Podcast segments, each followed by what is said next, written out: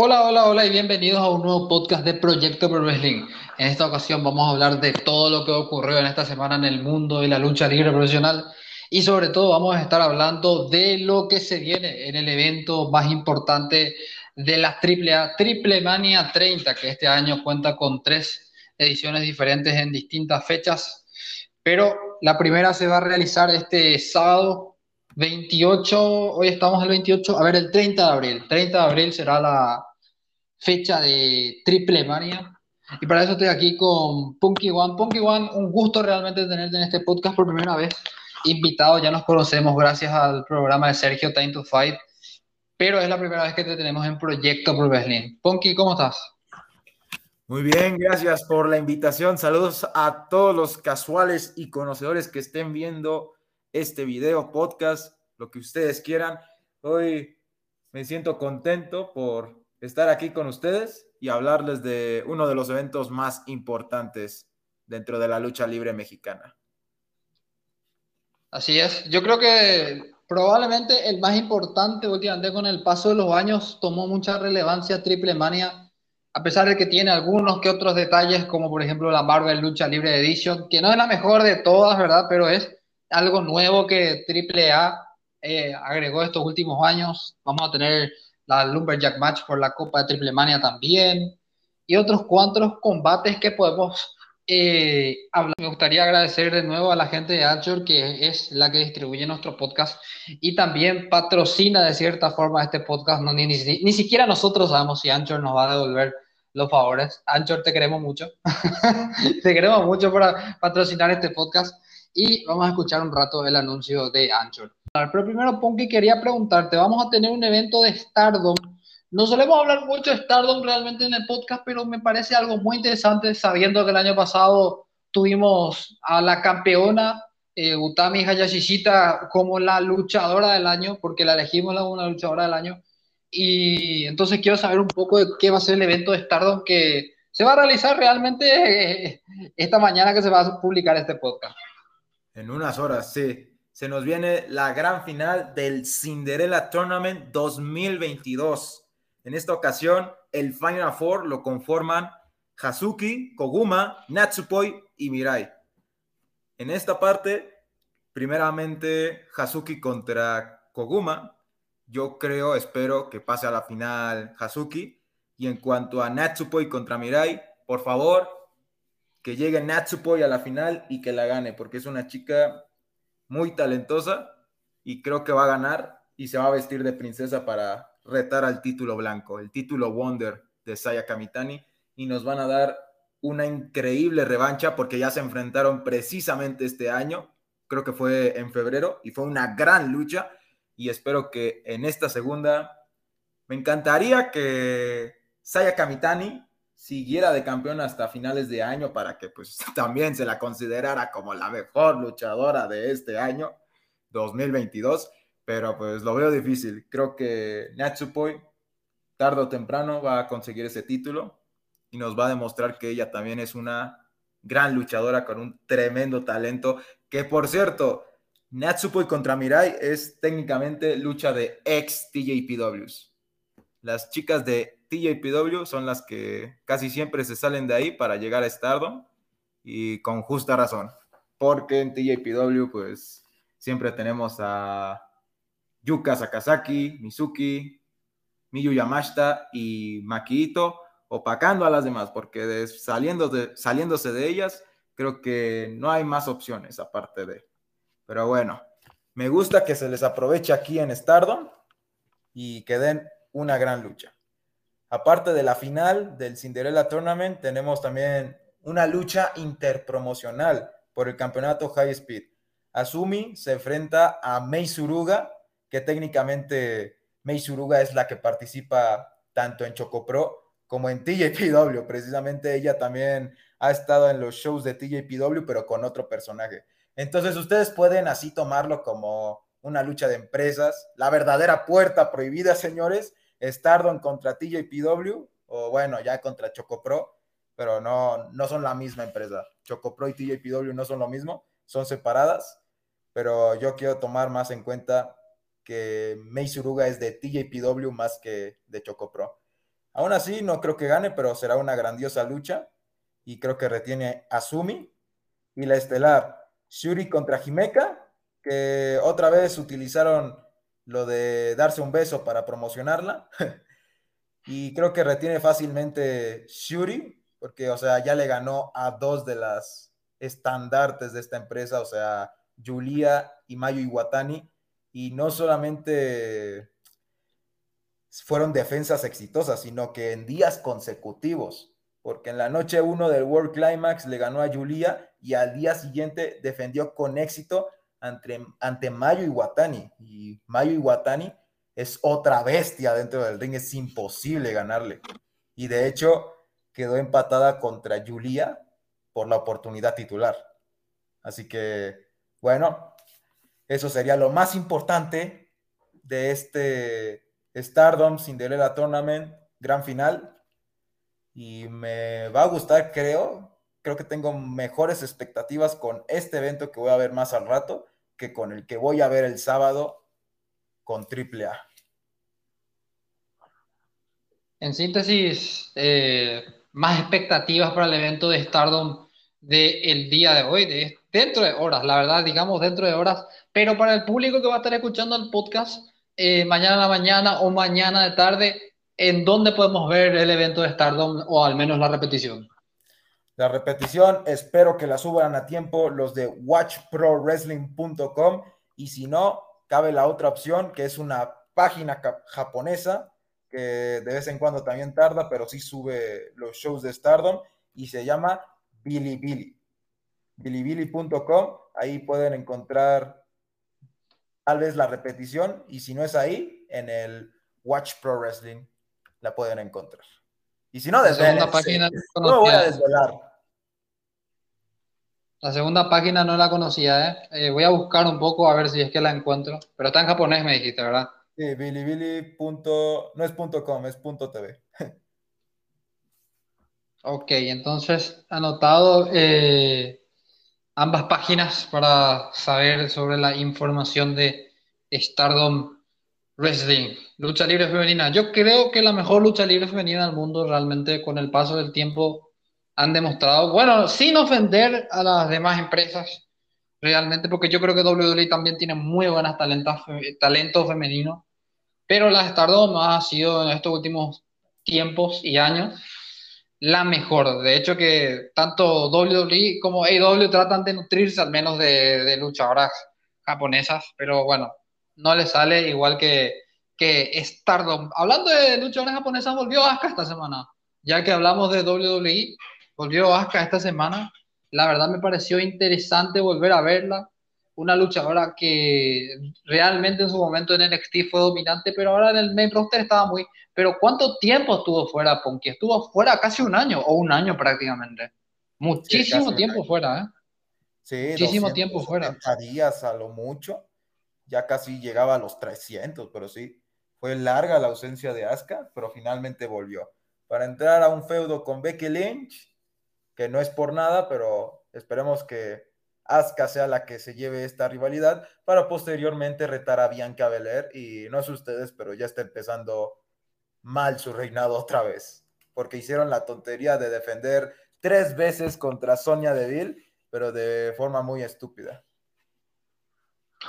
Cosas que WWE solamente entiende por qué buquea de esa forma eh, sus luchas, sus campeonatos, que no, yo creo que ya lo dije tantas veces que hasta me aburre ya hablar de WWE en ese sentido, porque no entiendo para qué una unificación de campeonato en pareja. ¿Para qué?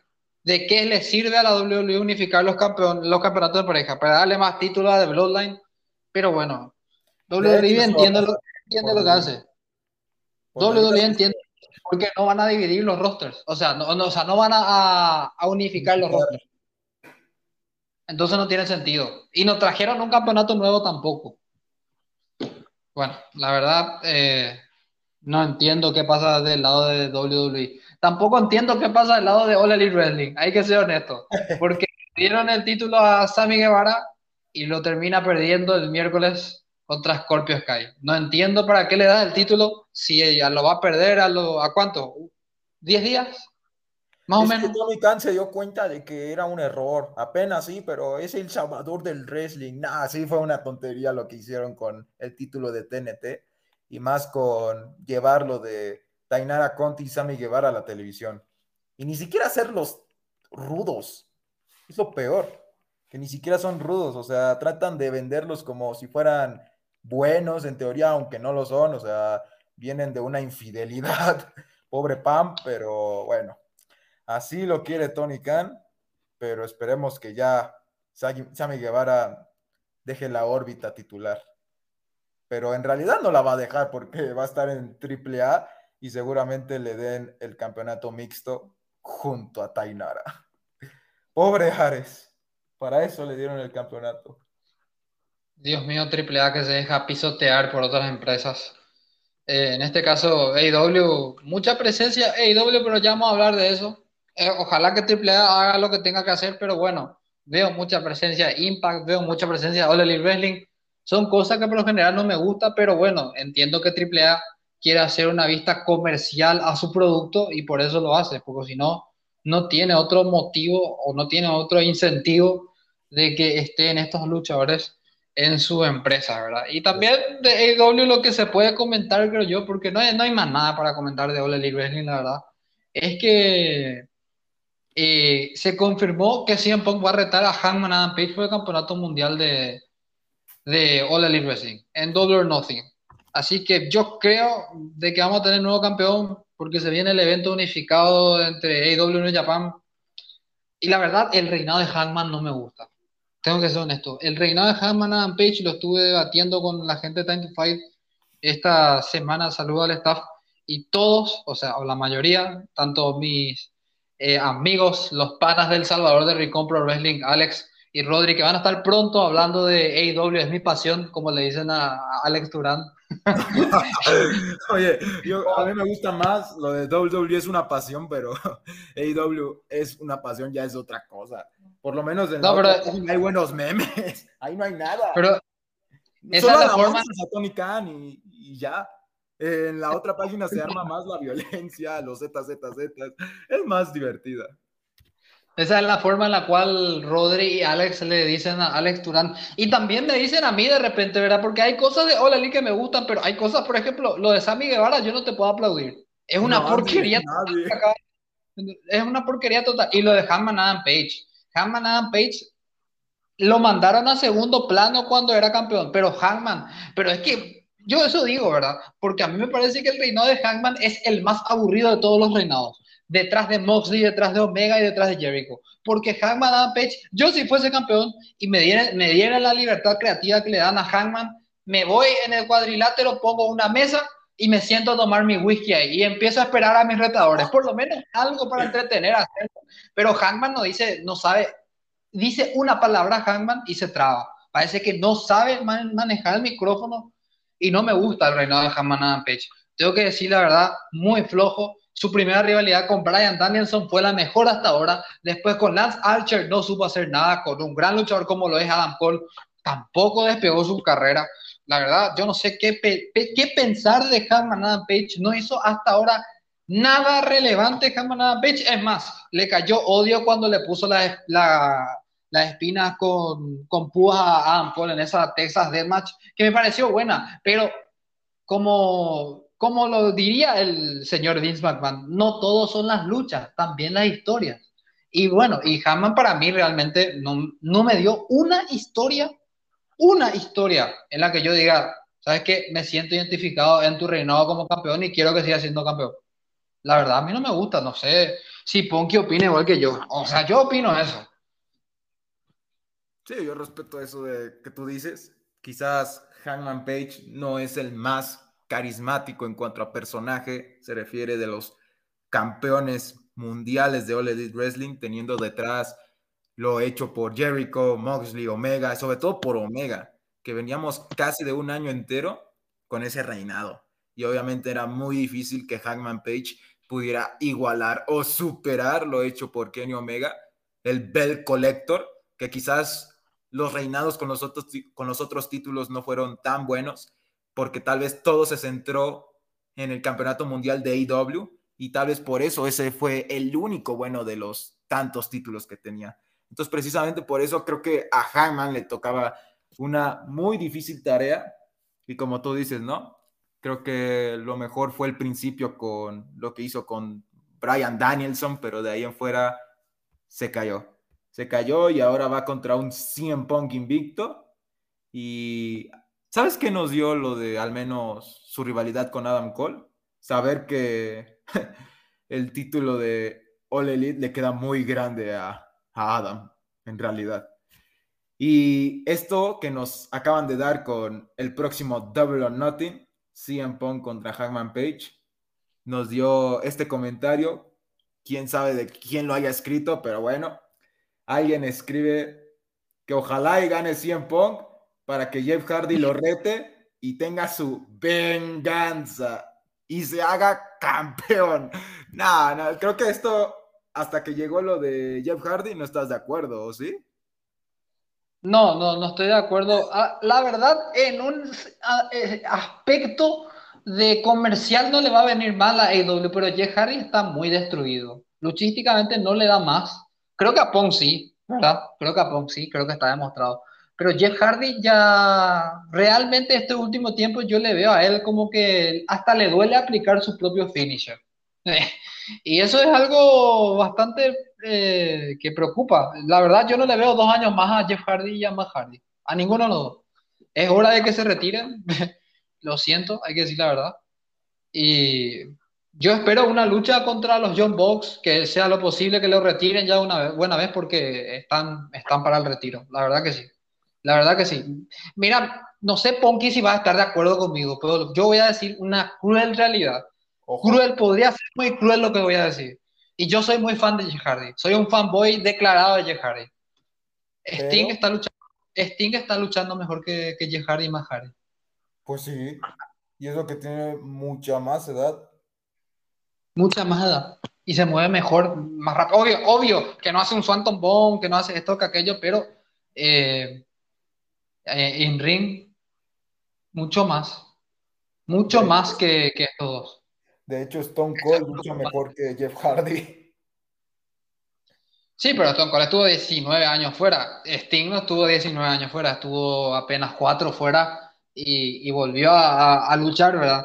Pero me preocupa mucho que, obvio que ellos se sacrificaron mucho por esta industria, pero yo, la verdad, está más para el retiro que para otra cosa. Sobre todo con sus luchas con Private Party, me di cuenta que o sea, yo traté de defender eso, o sea, porque me doy cuenta que ellos están muy lastimados, achatados con el paso del tiempo, pero es indefendible, están muy, muy viejos, sobre todo Jeff, lo veo muy, muy, y tengo miedo, tengo miedo, yo lo había dicho en su momento en el podcast cuando le acusaron de lo que pasó, de lo por lo que lo despidieron en WWE, tengo miedo de que termine mal Jeff Hardy. Que tiene ahí sus adicciones, y lo que hizo WWE no es para menos, es un tema que cala profundo. Imagínate que en tu propia empresa te digan, ya otra vez venís así y te voy a despedir porque no vale la pena seguir confiando en vos. Por más de que no sea cierto, eso cala profundo dentro tuyo. Y no creo que Jeff Hardy le haya pasado bien en eso. En ese lado estoy del lado de Jeff Hardy. Pero tiene que tener cuidado la gente cuando habla de ciertos luchadores. Eh, porque vimos lo que pasó con Scott Hall hace poco, que se fue obviamente temprano, pero yo sabes que yo a Jeff y a no le veo más tiempo luchando y me preocupa la salud de ellos más que, que una propia lucha entre CM Punk y Jeff Hardy.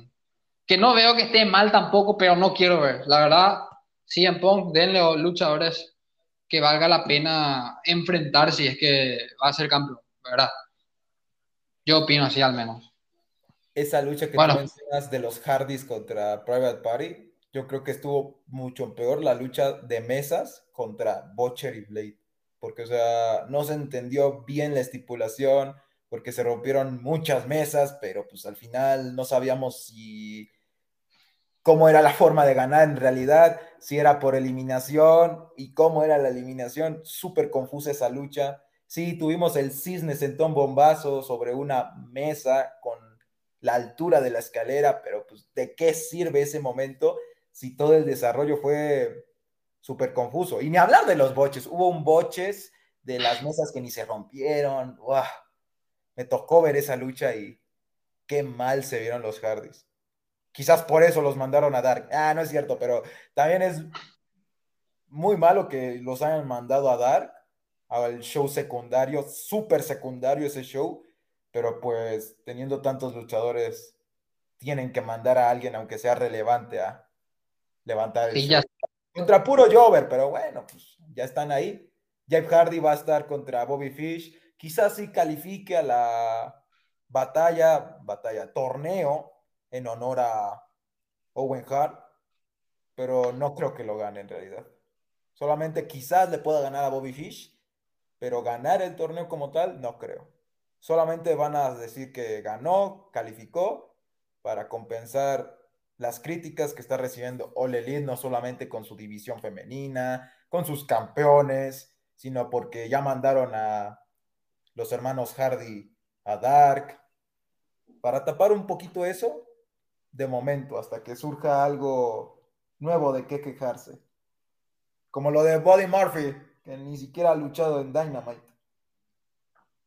Así es. Yo me sorprendí al saber que Hook, por ejemplo, hace poco debutó en Dynamite. Yo pensé que debutó en Dynamite hace mucho ya. y yo había sido, no tenía una lucha en Dynamite, eran todas en Rampage. Si ya saben, si ya saben cómo me pongo, ¿para qué me firman? Dice Tony Khan a los luchadores de, de Ole Libre. Porque la verdad, están, muchos están en la nada. La verdad, la, demasiados. Ventajas de la sobrepoblación, que es buena, pero yo sigo sosteniendo, la solución de All Elite Wrestling, ¿cuál es? La división de marcas. Eh, la solución de All Elite, ¿cuál es? Traer más campeonatos y dejarse de jugar con la unificación. Así de simple. Y si, si te imaginas, Ponky, cómo sería el mundo si es que esas empresas hiciesen lo que estoy diciendo. Sería un mundo donde habría, habría arcoíris, no, no se estaría tirando zapatillazos por redes sociales. Pero no es así, lastimosamente. Estamos en un mundo donde WWE unifica sus campeonatos a los pendejos y, w, y AEW sigue contratando a los estúpidos sin saber qué hacer con su luchadores. Es la verdad, es la verdad. Hay que decirlo. La triste bueno, bueno, yo creo que otra empresa de la cual se puede hablar porque ya hicimos un podcast la semana pasada y la, esta empresa sí me gusta cómo está manejando ahora su, en estos mismos momentos su manejo es la de Impact Wrestling, porque Impact Wrestling tuvo un tremendo eventazo de Rebellion. La verdad fue un eventazo, a mí me gustó mucho Rebellion. Hubo que algún que otro resultado que mm, no estuvo tanto ahí, pero la verdad para mí eh, cumplió Impact, cumplió, vamos a decir la verdad, cumplió. Se esperaba una cartelera con una, con una estelar buena, se esperaba una lucha de la división X buena, se cumplió en ambos casos eh, acertó Víctor en su predicción de que Taya Valker iba a ganar el campeonato de una Purrazo, se cumplió eso también. Para mí cumplió Impact. O sea, yo no tengo ninguna queja. Puede ser que haya ganado Tomohiro Ishii y que no, no impulsaron el talento de Impact, porque Víctor había dicho, van a impulsar al nuevo talento de Impact que llegó, que era el ex eh, campeón norteamericano Jonas. pero no, no, Jonas, no, estamos jodidos. Pero no lo hicieron. Después también la lucha de de McLean, ¿verdad? Que McLean le, le hace un paquetito ahí a, a, Chris Sabin, creo que fue para ganar la triple amenaza y, y, ahí estaba Jay White, lo hizo con un paquetito nada más. Hubieron algunas que otras cosas negativas, pero yo creo que dentro de todo la, la, lucha de las knockouts que retuvo Tasha Steele estuvo buena. Eh, cumplió también la de Bailen Baidesi, tremendo powerbomb que le hizo W. Morrissey ahí a, creo que fue a Chelsea Green, a Chelsea Green fue, creo que se comió tremendo oh. power bomb eh, cuando estaba, vino, hizo tag team con, hizo tag team con Jordan Grace, con Jordan Grace hizo W Morris en esa contienda, pero todo el mundo esperaba de Briscoe que no apareció en Rebellion, pero sí lo hizo en el show semanal y ahora son los contendientes número uno al campeonato de parejas de Impact. Pero voy a repasar rápido la cartelera. The Influence Madison Rainey y Teddy Dashwood retuvieron ante The Inspiration que se retiraron momentáneamente. De eso habría que hablar un poco. No entiendo por qué. Sammy de ahí dijo, algunas habrán embarazado, dijo. Eh, la famosa especulación que todos los hombres hacemos. Hay que decir la verdad cuando una mujer no lucha, ¿verdad? Pero bueno, no, no creo, ¿verdad? De por ahí puede ser, pero, pero no creo que ninguna ya se haya eh, embarazado. Eddie Edwards derrotó a Chris Bay. Kenny King derrotó a Crazy Steve. Steve Macklin derrota con un paquetito a Chris Sabin y a Jay White. Taya Valkyrie es la nueva campeona reina de reinas de la AAA, ante, derrotando a Donna Purrazo, que ambas van a estar en, en Triple Mania.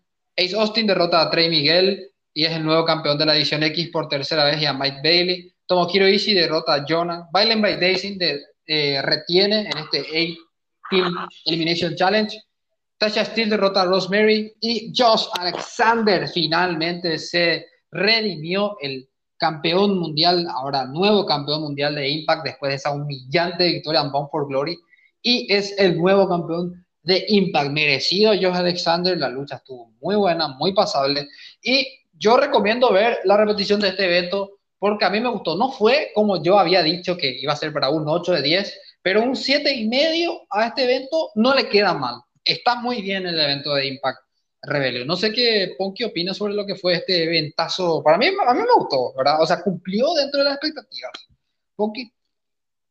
Yo no sé si me escuchando. Lo único que cumplieron fue en lo de consagrar a Josh Alexander. Eso sí lo hicieron bien. Pero el resto como que no, no me gustó tanto en realidad. Solo les, les recomendaría verse lo hecho por los X Division tanto por el campeonato de la División X como lo que hizo Josh Alexander, porque a final de cuentas Josh Alexander es un X Division y fue de los mejores reinados que tuvo el título. Entonces, para mí lo mejor, puedo hablar maravillas de ese main event donde Josh Alexander le hizo 10 suplexes a Moose, le hizo un style clash, le aguantó el finisher al dios del wrestling, le aguantó su lanza, sorprendió. Y a pesar de todos los impactos contra el esquinero sin protección, reaccionó, le metió un súper rodillazo y le aplicó nuevamente su finisher por segunda vez, el C4, para convertirse por segunda vez, pero ahora sí en más de cinco minutos, que ya de hecho vamos por la semana entera de que Josh Alexander es campeón, pero ahora sí pudo disfrutar su momento junto a su, familia. Eso es lo importante de este Rebellion 2022. No como el del año pasado, que pues lo que importaba era Omega. Aquí lo que importaba era la consagración definitiva del Walking Weapon.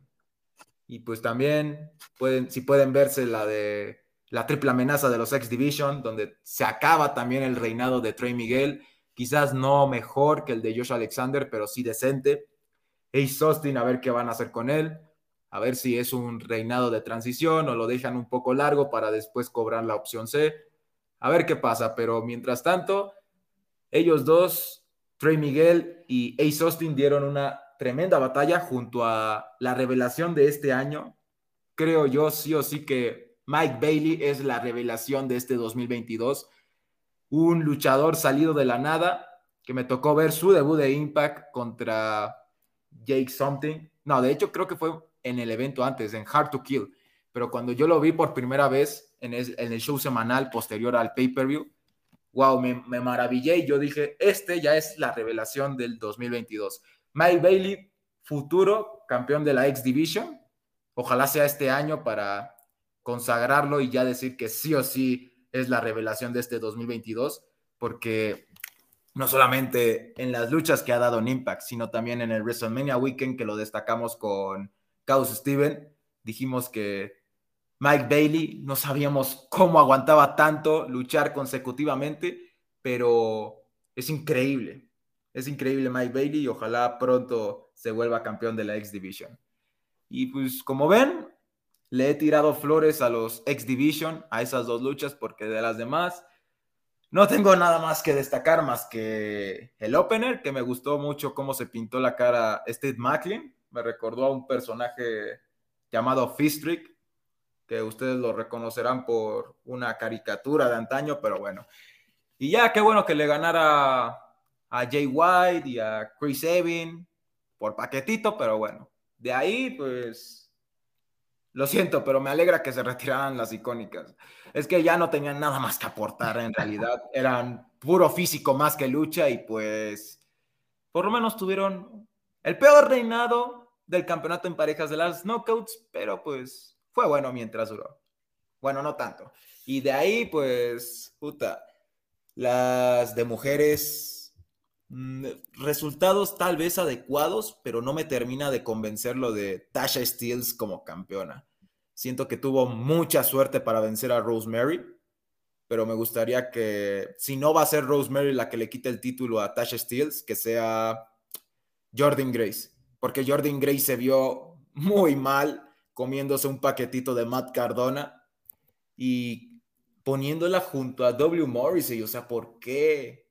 De ahí se vinieron los Good Brothers, que me dan sueño, ya esos cabrones. Y pues hicieron sus payasadas, eliminaron a un par de equipos rápido. Y después cuando enfrentaron a Willie Mack y Rick Swan, para mí son el New Day 2.0. Fue súper aburrido hasta que por fin los eliminaron los de Honor No More pero los de Honor, ah, me trabé, pero los de Honor No More fueron igualmente eliminados de la nada por Rhino y Heat, que pues iban a perder contra Violent Bind Design. Toda esa gauntlet match que se inventaron fue para que ganara Violent Bind Design, pero pues tuvo de hueva. Pero más de hueva me dio la lucha de Tomohiro Ishii contra Jonah, literal eran dos gorditos peleándose, uno más viejo que el otro. Jonah, no todos le pueden sacar una buena lucha a Jonah. Son contados los que lo han hecho. Quizás Johnny Gargano es el primero que se me viene a la mente y después de él tal vez Josh Alexander, pero porque le ganó. Lo positivo de hecho de esta lucha es que ganó Tomohiro Ishii, pero pues igual no lo acompañó bien Jonah. Desafortunadamente, creo que es de las peorcitas luchas de su carrera. Porque, a ver, compara esa lucha que tuvo Tomohiro Ishii con Jonah con la que tuvo el año pasado con Moose. O sea, Moose lo vendió súper bien al rival y acompañó perfecto a una leyenda como lo es Tomohiro Ishii. Pero aquí, Tomohiro se vio fatal, porque Jonah no supo acompañarlo a la perfección. Para bailar el tango se necesitan dos y creo que en esta ocasión no lo hicieron bien del todo. Es así, no se las recomiendo que vean para nada. Entre la Gauntlet Match y esa lucha de Jonah contra Tomohiro, no se vean la de Jonah contra Tomohiro, por favor. Háganse un favor, porque se van a desesperar y aburrir. Pero bueno, eso es todo lo que tengo que decir con respecto a este evento. Podría decir también lo de que se terminó lo de Diana Purrazo y que justo en este año se acordó que tenía que defender el título, que ya perdió el Reina de Reinas, pero no voy a olvidar esos cinco meses en los que nunca los defendió. Pero bueno, lo bueno es que ya terminó y entramos quizás otra vez, por cuarta ocasión, a un reinado de Taya Valkyrie. Me gustaría que fuera una mexicana, pero es otra vez Taya. Eso ya lo he visto y ya lleva tres reinados pésimos y a ver qué tal le va en este cuarto. Quizás sorprenda y nos cae la boca como lo están haciendo FTR con los campeonatos en parejas, pero no sé, esta talla actual también es muy aburrida. parece, más, Parece más difícil incluso que en ocasiones anteriores. Y sí. No le presagio buen futuro. Bueno, Ponky, ahora ya que hablamos de Stardom, vamos a pasar al otro lado, pero de, de, de Japón. New Japan Pro Wrestling tiene su evento Wrestling Dontaku este 1 de mayo, eh, a realizarse el día domingo, ¿verdad? A la madrugada de los países latinoamericanos. Lo voy a leer rápido porque vamos a pasar a Triple Mania luego porque se largó la lluvia por aquí, así que tengo miedo, por favor, no, que no se vaya la luz. Tenemos malos recuerdos los de eso. Bueno, primeramente, las luchas pactadas. Los ingobernables del Japón, Shingo Takagi y Bushi, y un luchador por confirmar se enfrentarán a Suzuki-gun, Zack Saber Jr., Taichi y Taka Michinoku. Luego tenemos a Hiromu Takahashi versus Yo, Tangaloa versus Yujiro Takahashi. Tenemos los campeonatos de parejas del peso pesado junior de la IWGP, Six or Nine, Master Wato y Ryusuke Taguchi versus el Suzuki Gun, Otoki y Yoshunibo Kanemaru. Luego tenemos los campeonatos de parejas de la IWGP, el United Empire, Rey Dokan y Jeff Cobb se enfrentarán a Bishamon, Hiroji Goto y Yoshihashi contra el Bullet Club, Back Fale y Chase Owens en una triple amenaza por los campeonatos del United Empire. Luego tenemos el campeonato de peso abierto Never Openweight. Eh, Evil va a defender el campeonato ante Tama Tonga. Luego tenemos el campeonato peso pesado junior de la IWGP. El Desperado defiende ante Taiji Ishimori. Tenemos el campeonato peso pesado del IWGP, el de los Estados Unidos. Eh, campeonato que quedó vacante debido a la lesión de Sanada. Hiroshi Tanahashi se enfrentará a Tomohiro Ishii en esta ocasión. Vamos a ver qué pasa. Originalmente iba a luchar Osprey, pero el campeonato quedó vacante. Eh, o sea, iba a luchar por el campeonato vacante, pero fue reemplazado por Ishii porque dio positivo al COVID-19. El campeón era Sanada, repito, que tuvo que dejar vacante el campeonato por una lesión. Y luego el campeonato mundial peso pesado de la IWGP, un clásico, la verdad, esta lucha. Kazuchika Okada se va a enfrentar a Tetsuya Naito. Medio que no hay mucha novedad aquí. Eh, dos que se conocen, ¿verdad? El líder de Chaos y el líder de los Ingobernables del Japón. Y la verdad es un evento que, bueno, tiene una buena cartelera, pero la estelar ya te da mucho ya a entender. O sea, yo no veo a Tetsuya Naito ganando el campeonato sabiendo que en su último reinado se lesionó Naito el año pasado, creo que fue Ponky, si no me equivoco, que Naito se lesiona y, y no, no pudo defender ese campeonato. Creo que fue él. Luego tuvimos eh, el campeonato que trajo Kota Ibushi, Ibushi lo deja vacante, Osprey que se lesiona, y para mí el más salvable de todos era Takagi justamente, que le destronaron ahora en, en Wrestle Kingdom este año, y se lo volvieron a dar a Okada, verdad que es para mí uno de los mejores luchadores del mundo, pero no hay novedad en Japón, no veo un retador nuevo al campeonato peso pesado de la IWGP y recurren a la vieja confiable, que son eh, eh, Kazuchika Okada y también Naito. Y también dentro de poco no me va a sorprender si recurren de nuevo a Tanahashi o recurren a Jay White, el líder de Bullet Club, porque siempre se manejan así, ¿verdad? Pero bueno, no, no sé. O, o Minoru Suzuki mismo, ¿verdad? No sé.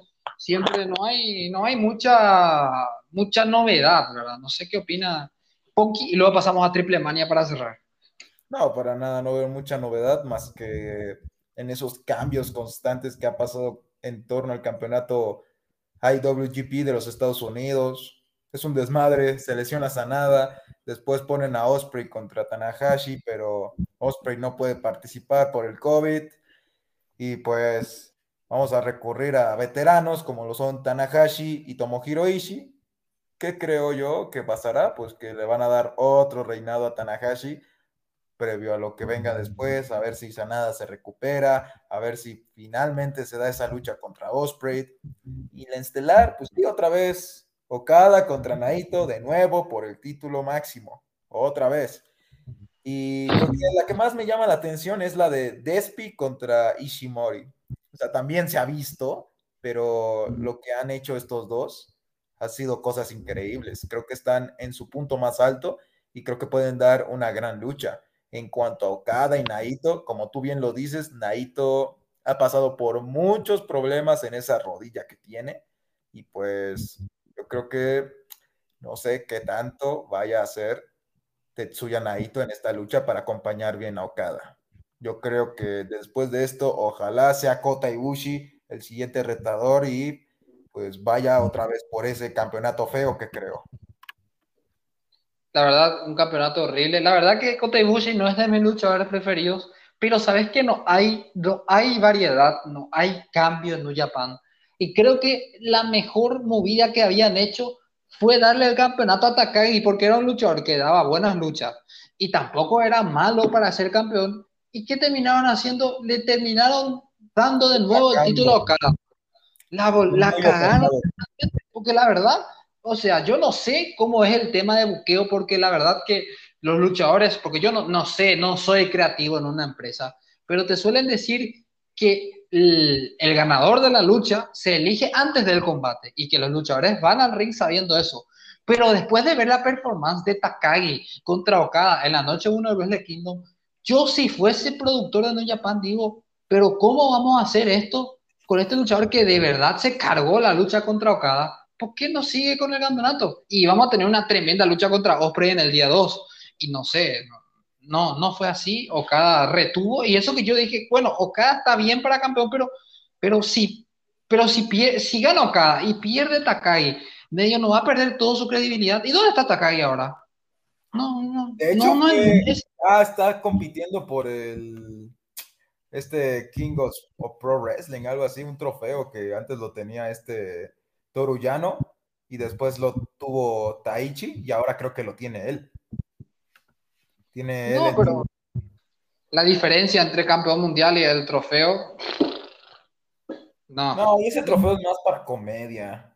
Desafortunadamente ese trofeito fue creado para Torullano, pero pues ahora ya se lo pasaron a Taichi y ahora Taichi, para variar un poco, no está enfrentándose a Torullano, está enfrentándose a un luchadorazo como Shingo Takagi, que como tú dices, pues debieron haber hecho que retuviera en los dos Wrestle Kingdoms y tal vez con eso salvaban su reinado que desafortunadamente fue muy opacado por los demás, ¿no? Porque supuestamente Will Ospreay se proclamaba como el campeón, tenía su propio título y después llegó Nait, Naito. Después llegó Okada ganando creo que uno de los peores G1 Climax de la historia. Y para salvarlo un poco, por las críticas que se estaban dando, pues trajo el título viejo, el título mundial viejo, pero no duró mucho. O sea, prácticamente había tres títulos mundial, pero al final de cuentas todo era para dárselo a Okada. Y así está como está New Japan Pro Wrestling. Bueno, antes de pasar al, a la parte final del podcast, me gustaría agradecer de nuevo a la gente de Anchor, que es la que distribuye nuestro podcast y también patrocina de cierta forma este podcast. No, ni, ni, siquiera nosotros sabemos si Anchor nos va a devolver los favores. Anchor, te queremos mucho. te queremos mucho por patrocinar este podcast y vamos a escuchar un rato el anuncio de Anchor. Bueno, volvemos con el podcast de Proyecto Pro eh, vamos a hablar de lo que va a ser Triple Mania 30. Ya habíamos explicado que se va a dividir en tres, en tres noches por ser 30. No entendemos si van a dividir por ser tres veces o por cada estación del año. Le falta uno a la gente de AAA, una estación más.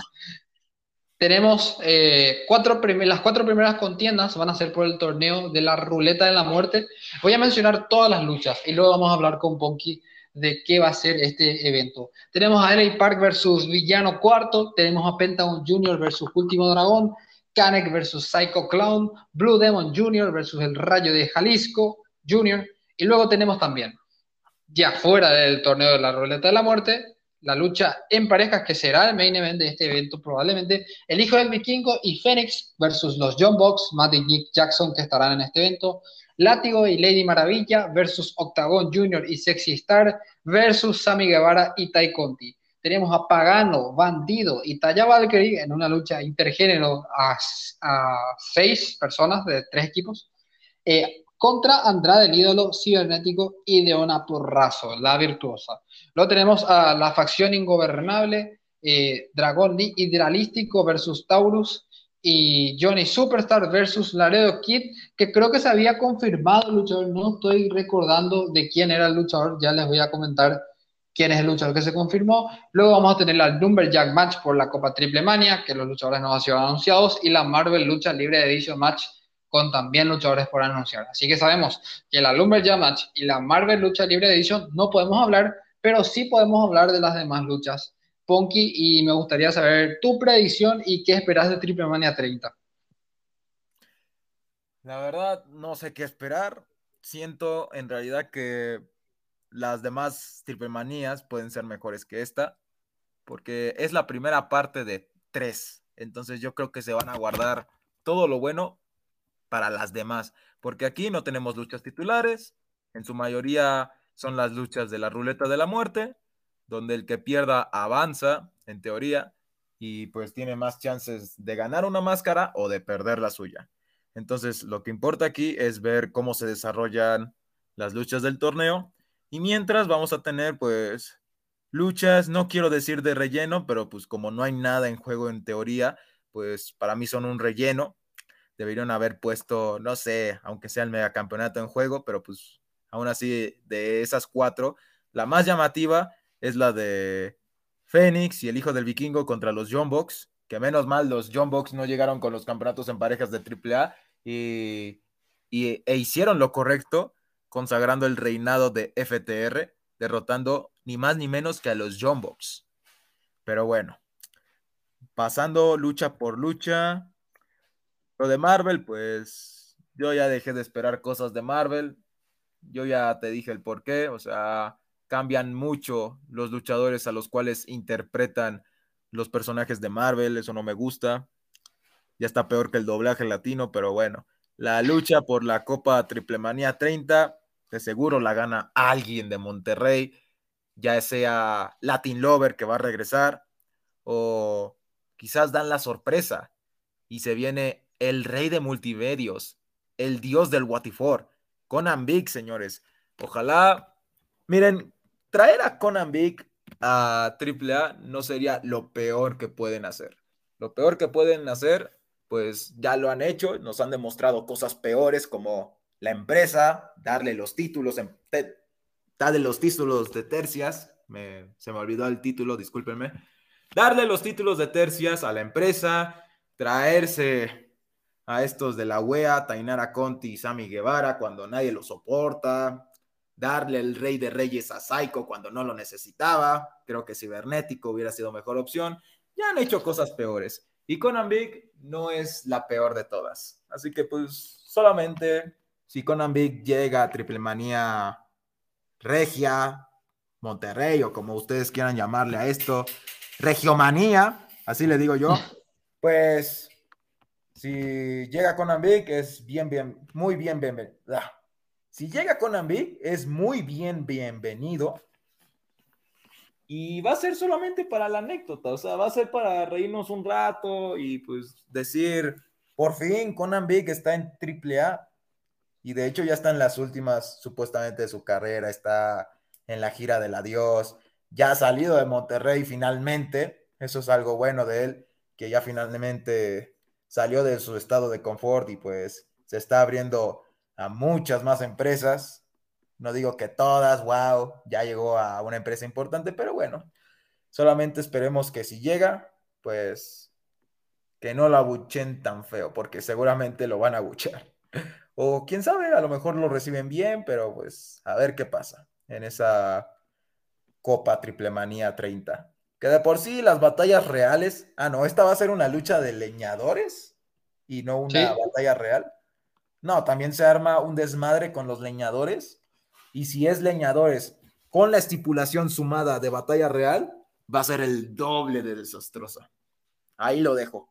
Pero bueno, ya pasando a el evento como tal, la primera lucha de la ruleta de la muerte, pues sí está muy difícil. Pentagón contra Último Dragón. Creo que esta sí es una verdadera Dream Match y no la que se viene más adelante. Pues de por sí no creo que alguno de los dos pierda la máscara, así que creo que esto va a ser solamente para sacar de una vez de la órbita del torneo a Último Dragón y pues creo que me voy con Último Dragón. Penta puede ganar posteriormente después de esta lucha en semifinales y salvar su máscara y ya después darnos una mejor lucha y más importante en Triple Manía de Ciudad de México. Contra Cien Punk.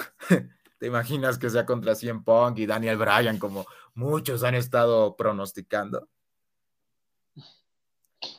Sería poco creíble, pero podría imaginármelo. Podría ser, ¿eh?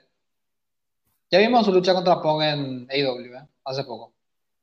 No fue la mejor de todas, la verdad pues a ver qué pasa. Y después de esa lucha vamos a tener la primera de las cuatro de relleno, la triple amenaza de parejas mixtas, Tainara Conti, Sammy Guevara contra Sexy Star y Octagon Junior contra Maravilla y Látigo. No sé qué hacen esos dos haciendo equipo cuando una es de las tóxicas y el otro es de los nuevos Vipers, pero bueno. Obviamente esto es para que Sammy Guevara y Tainara Conti se ganen por así decirlo, una oportunidad titular al campeonato mixto y es muy obvio que se los van a dar. Si AAA hace lo correcto y no se los da, mis respetos, mis respetos por porque ahí voy a admitir que están haciendo muy buen trabajo con ese reinado de Ares y Chica Tormenta. Pero siento, siento yo que la van a cajetear feo y le van a dar el título a esos dos que nadie soporta en la wea. Y aún así son técnicos, pero aquí, creo que aquí los van a manejar como rudos, ojalá sea así, porque si no ya es el colmo, hombre. O sea, son extranjeros y AAA siempre acostumbra a que los extranjeros sean los villanos de la historia. Y aunque también los nuevos Vipers sean rudos, pues no estaría mal rudos contra rudos, porque unos son peores que otros. Pero bueno, Tainara Conti y Sammy Guevara van a ganar aquí, van a exigir su oportunidad y lo que venga después ya es para otra historia. Elia Park contra Villano Cuarto. Y creo que esta la voy a juntar con la lucha que viene después. Blue Demon Jr. contra Rayo de Jalisco Jr. Porque desde ya te lo digo, si siento yo que la final, para justificar la estupidez que hicieron en la triple manía regia pasada, va a ser Elia Park contra Rayo de Jalisco Jr. Solamente para justificar y que tenga sentido aquella intervención del Rayo, que llegó borracho, por cierto. Pero bueno, no espero que sean de las mejores luchas de la ruleta. Creo que esa va a ser Pentagón contra Último Dragón. Y tal vez Elia Park, aparte de Último, él sea de los veteranos más decentes. Pero va a toparse contra Villano Cuarto y pues Villano Cuarto ya también está en las últimas. Y la otra lucha ni hablar, o sea, es el Rayo de Jalisco contra Blue Demon Jr., así que ah, solamente les digo que van a perder, creo yo. Rayo de Jalisco Jr. y Elia Park, quizás con una tontería, pero no siento que vayan a ser de las mejores luchas. De hecho, no sé cuánto vayan a durar las luchas del torneo, entre unos 10 minutos, por lo menos, pero pues a ver cómo lo desarrollan. Pasando a otra de las luchas de relleno, Laredo Kid y el luchador sorpresa, que creo que va a ser Antifaz, si no me equivoco, como me lo estuvieron diciendo, contra Johnny Superstar, o sea, John Morrison, mil nombres, Taurus y la facción ingobernable.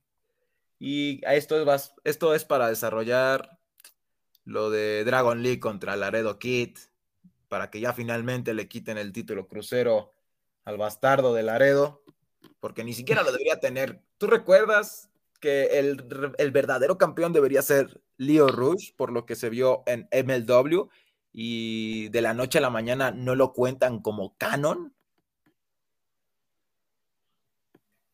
Ese es el tema, no sé. Pues eso es. O sea, en teoría, le quitaron el título sin justificación a Leo Rush. Pero bueno, es triple A. Y de la nada, o sea, Laredo sigue siendo campeón. Eso no me parece justo, pero bueno. Creo que Nadie entiende las decisiones de triple A muchas veces. A veces son muy conflictivas. Exacto. Por eso les digo, lo peor que puede hacer AAA no es traerse a Conan Big. Han hecho cosas peores como lo de Laredo. Es una de ellas. Pero bueno, quizás, ojalá sea buena. Los luchadores involucrados creo que tienen garantía. Y si el luchador sorpresa, ya sea Antifaz u otra vez Willie Mack, porque recuerdo que Willie Mack se ganó muy bien el aprecio de la gente de Monterrey y siendo extranjero, creo que puede ser una lucha pasable por los involucrados, excepto dralístico, es decir, no tiene carisma como su hermano Rush. Ni su papá, de hecho, el peor es el papá. El único que salió buen luchador es Dragon Lee. Pero bueno. Lucha de la lucha de tercias, super random. Juntar a Pagano, Bandido y Talla contra Diana Purazo, Andrade y Cibernético. A ver, supuestamente esto es para juntar las historias, ¿no? Juntar las rivalidades en una sola lucha. Pagano contra Cibernético, por lo que pasó en Rey de Reyes, Talla contra Diana Purrazo, por lo que ya hemos visto tanto en AAA como en Impact, pero no tiene justificación alguna lo de Bandido y Andrade. Pero yo creo que están aquí, aunque no tengan historia, solo para que la lucha no se vea tan mal, porque seguramente Diana va a empezar con su llave aburrido, Talla le va a seguir el ritmo del aburrimiento, Pagano, pues eh, Pagano y Cibernético, que está en las últimas de su carrera, tampoco le podemos exigir mucho, ni siquiera se mueve tan bien actualmente. La lanza la hace horrible y a duras penas la garra cibernética es hasta el día de hoy lo más creíble que tiene. Así que, pues, mi, de hecho, el que mi favorito aquí es Andrade, pero por los memes. Pero en realidad es un desgraciado. Desde que perdió la cartera, otra vez me ha vuelto la sensación de volver a apoyarlo. Pero por desgracia, pues, ese es su más grande logro desde que tomó malas decisiones tras su, tras su salida de WWE. Perder su cartera es el mejor logro que tiene, ¿no? Es lo más chistoso, por lo menos, y con lo que podemos congeniar, ¿no? Empatizar con, con este Andrade actual. Pero bueno, ¿quién gana aquí? Ah, pues, de Team Marín, de Doping. Eh, los rudos, nomás los rudos, solo para que humillen a Pagano con trampa y pues tal vez Tallas tenga que defender otra vez contra Diana en una revancha pero me gustaría que fuera una mexicana, no sé. Creo que ya es hora de tener nuevamente a una mexicana como campeona, porque desde el 2000, no, fue desde el año pasado, pero es que ni parece que Fabia Pacha haya sido campeona hace un año. Parece tiempo. Sí. Parece más tiempo, ¿verdad? Sí, estuve a punto de decir que el 2019 fue la última vez que tuvimos una campeona mexicana, porque a Keira no, nunca le dieron su revancha, porque me acuerdo que se lesionó y tuvo que dejar el título vacante. Y cuando se recuperó y volvió a AAA, jamás ha tenido su revancha titular. Tal vez en la pandemia sí se la iban a dar, porque me acuerdo que tuvo a ciertas confrontaciones contra Talla, y no sé si otra vez lo vayan a hacer, pero, o sea, no se la dan a ella, pero sí a Talla, que viene de WWE. Increíble. En fin, la lucha más polémica de este evento. Psycho Clown, el ídolo, el dios de los niños rata, contra Kanek, el dios, el ídolo, el protector, el iniciador de esta cultura extraña llamada las viudas del toreo, se enfrentan en un mano a mano de pronósticos reservados. Y de hecho esa va a ser mi, mi predicción. No le voy a ir a nadie. No sé a quién le vayas tú, pero es que yo no le puedo ir a ninguno de estos dos, porque pase lo que pase, va a ser un resultado chimba. Psycho, si le gana a Kanek, la gente va a hacer un revuelo que ni te imaginas. ¿Cómo es posible que Psycho le gane a Kanek, el dios, el iniciador de las viudas del toreo, el rey del toreo, etcétera, como ustedes digan? Ahora, si pasa lo contrario, de que Canek le gana a Psycho, pues igual no nos conviene. Porque en ese caso, Psycho tiene más oportunidad de quitarle la máscara a alguien en este torneo, del cual avanzan los que pierden hasta la final en un máscara contra máscara.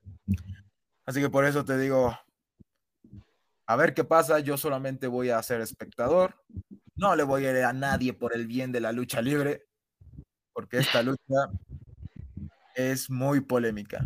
Pero tú, ¿a quién le vas? Yo creo que va a ganar Kanek, que le gana a Psycho Clown, ¿eh? Y Psycho Clown obviamente va a avanzar a la siguiente ronda de las semifinales, donde probablemente va a enfrentar al, enfrentará, mejor dicho, al ganador de, al perdedor de Blue Demon Jr. y el Rayo de Jalisco. Pronóstico reservado, como dijiste, pero yo creo que va a perder Psycho Clown. Y tal vez ahí ya le gane al Rayo para salvarse y ya dejar al Rayo contra el Park. Espero que sea eso, porque si no, está la otra opción de que Psycho Clown le quite la máscara al villano cuarto, porque no sé si recuerdes aquella triple manía del 2005, que fue la lucha de los villanos contra los Psycho Circus, porque Psycho tenía rivalidad con el villano cuarto. Y esa lucha, que fue de hecho el retiro del villano tercero, es de las peores calificadas por Dale Meltzer y con justa razón. Ahí sí le doy la razón a ese viejo.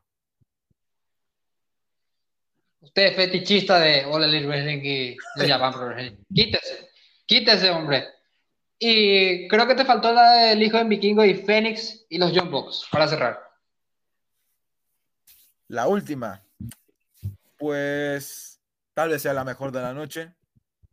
Más no sé si la salve. Pero siento que ganan mi padre favorito. el peor padre de México. Hijo del vikingo contra Rey Fénix. Que ojalá no se rompa un hueso otra vez para posteriormente tener un mano a mano por el megacampeonato.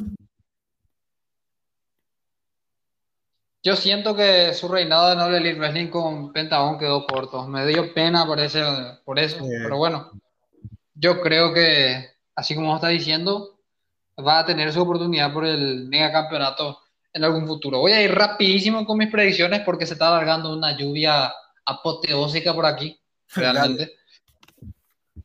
Bueno, ya sabemos que la Lumberjack Match por la Copa Triple Mania y la Marvel Lucha Libre Edition Match, yo tengo predicciones para estas dos. Probablemente coincida con Ponky en su candidato a quién podría ganar esta eh, Copa Triple Mania. Él había dicho, Conan Big no había dicho. Latin Lover también puede ser. Alguien de Monterrey. Alguien de Monterrey la va a ganar. Yo creo que podría ser Latin Lover. Me voy a jugar por Latin Lover, ¿eh? juego por Latin Lover. Luego la facción Ingobernable versus Taurus y Johnny Superstar versus Laredo Kid y un luchador por anunciar. Yo creo que la facción Ingobernable gana esta lucha. Realmente yo voy a ir por ellos. Luego voy a ir por los rudos. Andrade, Deona y Cibernético derrotan a Pagano, Bandido y Talla por los mismos motivos que dijo Punky para justificar eh, una victoria de los rudos y seguir la rivalidad de estos. Obviamente yo creo que no traen al, pedo a Sammy Guevara y a Tai Conti van a ganar, obviamente, ellos, lastimosamente, porque la verdad están siendo un poco pesados ya con ese tema. Que está bien, que eso es lo bueno de ser Gil, pero tiene que ser Gil ya. Gil, rudo, rudo, rudo, ¿verdad? Porque nadie les quiere. Luego, yo creo que en la ruleta de la muerte vamos a tener un LA Park versus Pentagon Junior en semifinales. O sea que yo creo que van a ganar Villano Cuarto y Último Dragón. Y luego creo que va a ganar eh, Kanek y Blue Demon Jr. Entonces vamos a tener un Rayo de Jalisco versus Psycho Clown en semifinales. Esas son mis predicciones para el torneo de la Ruleta de la Muerte. Y en el main event yo creo que el hijo del Vikingo y Fénix, por ser los locales, los de AAA, entre comillas, aunque Fénix es de All Wrestling, eh, yo creo que vamos a ver a ellos dos ganar eh, ante los Young Bucks. Esas son mis predicciones. Se está alargando una lluvia, tráiganme un paraguas. Así que, señoras y señores, eh, Ponky, muchas gracias realmente por haber estado en este podcast. Eh, estoy muy agradecido contigo. Y nada, si querés promocionar algunas redes sociales o algo para que la gente conecte contigo, con la página en la que estás, eh, es tu momento. Por supuesto, antemano, muchas gracias por invitarme a Proyecto Pro Wrestling. Me la pasé muy bien, tanto en este podcast, en este episodio, como en la previa, que estuvimos hablando un rato, un muy buen rato. Y pues nada, feliz de estar aquí y esperemos que próximamente vuelva, vuelva a estar. Ahora les promociono, les invito a que se pasen por mis páginas en Instagram, YouTube, que estuvimos, estamos a punto en YouTube de llegar al, a los mil suscriptores. Les invito ahí a que se suscriban a The Punky One. También en Instagram, búsquenme como The Punky One con guiones bajos, porque ahí estamos nuevamente subiendo memes. Nuevamente me nació la pasión por crear memes luchísticos, señoras y señores. Así que búsquenme en Instagram, búsquenme en YouTube y también puedes seguirme en TikTok como The Punky One para ver videos exclusivos, cortitos pero exclusivos. Y últimamente estamos subiendo a YouTube las luchas de la Arena Puebla, pero esperemos próximamente ya no solamente subir dicho contenido de las luchas, sino ya también volver a reactivar lo que son las predicciones y las críticas y resultados, como lo hacíamos antes. Porque, a ver, lo voy a revelar aquí.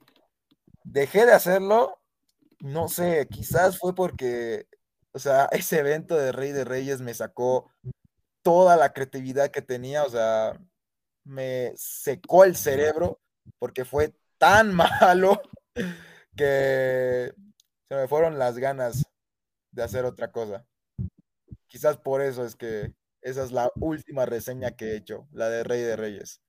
Pero ojalá, espero próximamente hacer no solamente predicciones de los próximos eventos, sino también la reseña de lo que va a ser el evento de las próximas horas, eh, la final del Cinderella Tournament y esta triple manía.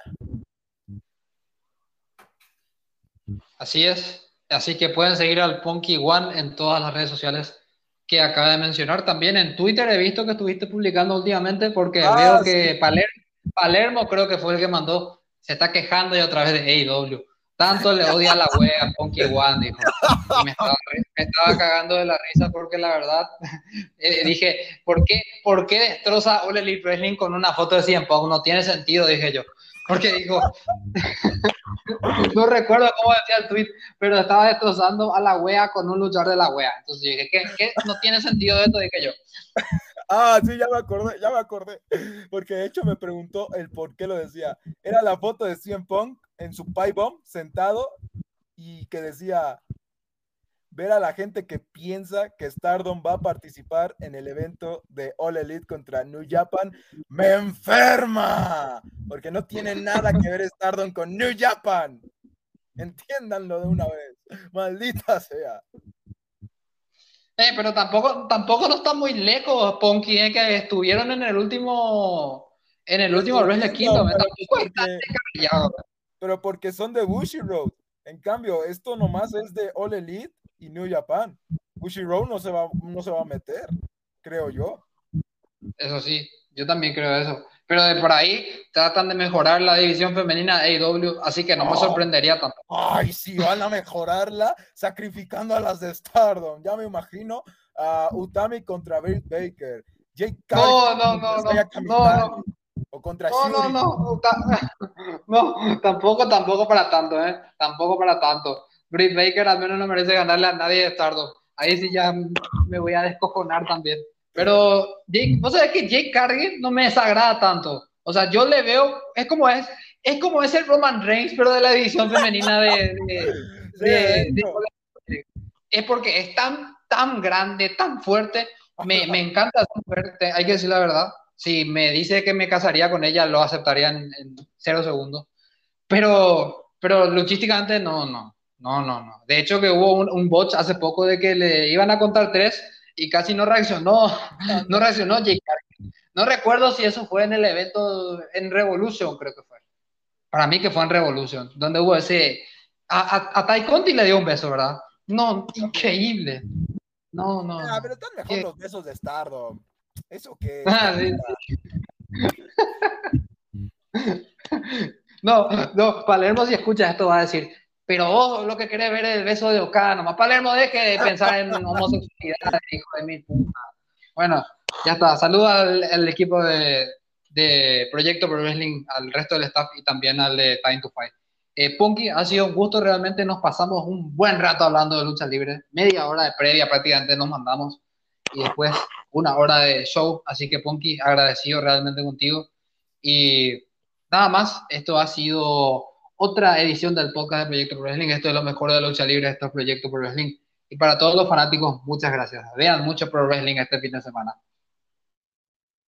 Hasta aquí el programa de Proyecto Pro Wrestling del día de hoy. Recuerda que si te ha gustado este podcast puedes suscribirte a nuestro canal, ya sea en Anchor o en la plataforma preferida de podcasting, o puedes seguirnos en Facebook y en YouTube para más información.